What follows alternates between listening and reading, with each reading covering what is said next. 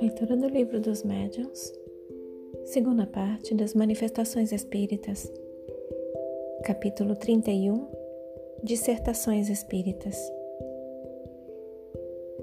Décima dissertação, e a partir de agora, o subtítulo é Sobre os Médiuns.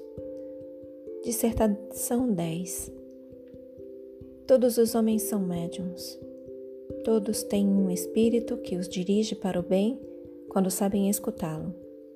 Agora, que uns se comuniquem diretamente com ele, valendo-se de uma mediunidade especial, que outros não o escutem senão com o coração e com a inteligência, pouco importa. Não deixa de ser um espírito familiar quem os aconselha.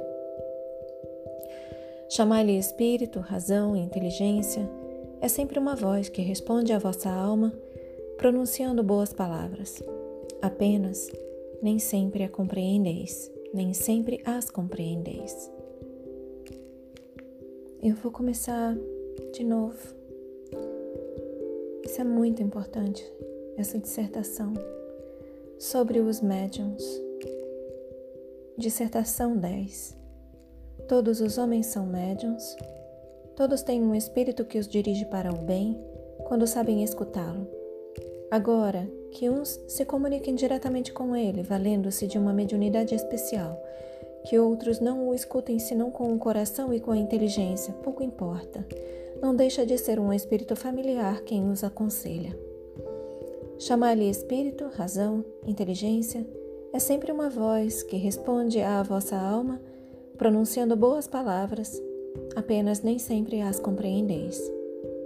Nem todos sabem agir de acordo com os conselhos da razão, não dessa razão que antes se arrasta e rasteja do que caminha, dessa razão que se perde no emaranhado dos interesses materiais e grosseiros, mas dessa razão que eleva o homem acima de si mesmo, que o transporta a regiões desconhecidas, chama sagrada que inspira o artista e o poeta, pensamento divino que exalça o filósofo, arroubo que arrebata os indivíduos e povos, razão que o vulgo não pode compreender, porém que ergue o homem e o aproxima de Deus, mais que nenhuma outra criatura, entendimento que o conduz do conhecido ao desconhecido e lhe faz executar as coisas mais sublimes.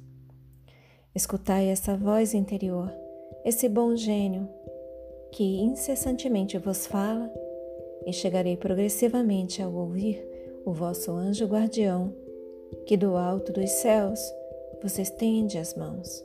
Repito, a voz íntima que fala ao coração é a dos bons espíritos, e é deste ponto de vista que todos os homens são médiums.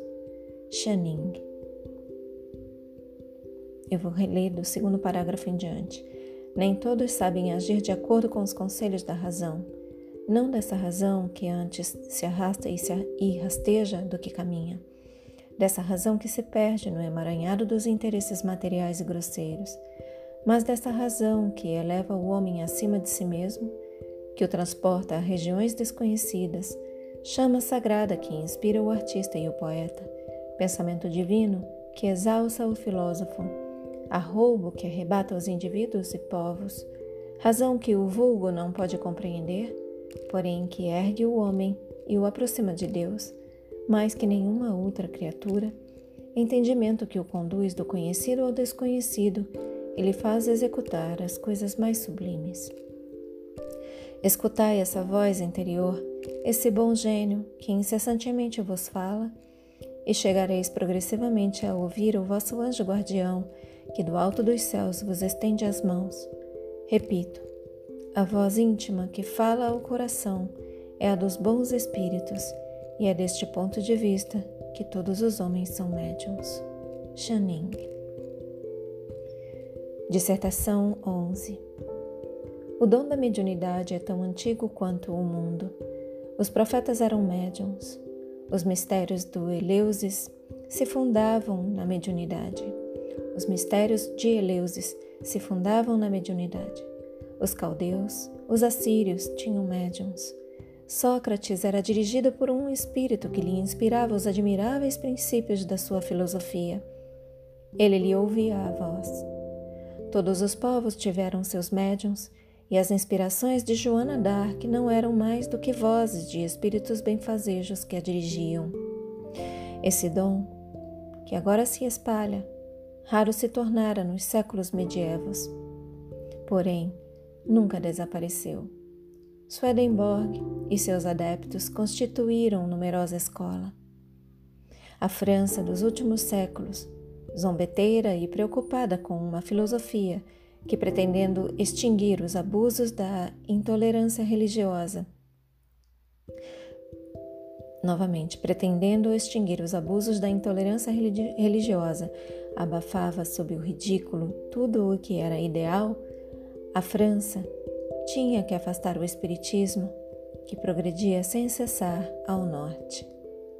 Permitir a Deus essa luta de ideias positivas contra as ideias espiritualistas, porque o fanatismo se constituíra a arma destas últimas.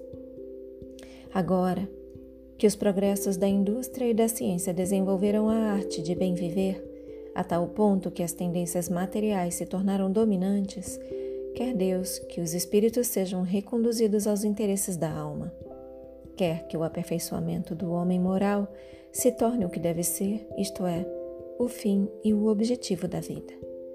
O espírito humano segue em marcha necessária, imagem da graduação que experimenta tudo o que povoa o universo visível e invisível. Todo o progresso vem na sua hora. A da elevação moral soou para a humanidade. Ela não se operará ainda nos vossos dias, mas agradecei ao Senhor o haver permitido assistais à aurora bendita. Pedro Joiti, Pai do Médium. Fechem os olhos. Eu vou, eu vou reler só o fim dessa dissertação. Esse dom que agora se espalha, raro se tornara nos séculos medievos, porém nunca desapareceu. Swedenborg e seus adeptos constituíram numerosa escola. A França dos últimos séculos, zombeteira e preocupada com uma filosofia que, pretendendo extinguir os abusos da intolerância religiosa, abafava sob o ridículo tudo o que era ideal, a França tinha que afastar o espiritismo, que progredia sem cessar ao norte. Permitir a Deus essa luta das ideias positivas contra as ideias espiritualistas, porque o fanatismo se constituíra a arma destas últimas. Agora que os progressos da indústria e da ciência desenvolveram a arte de bem viver a tal ponto que as tendências materiais se tornaram dominantes, quer Deus que os espíritos sejam reconduzidos aos interesses da alma. Quer que o aperfeiçoamento do homem moral se torne o que deve ser, isto é, o fim e o objetivo da vida.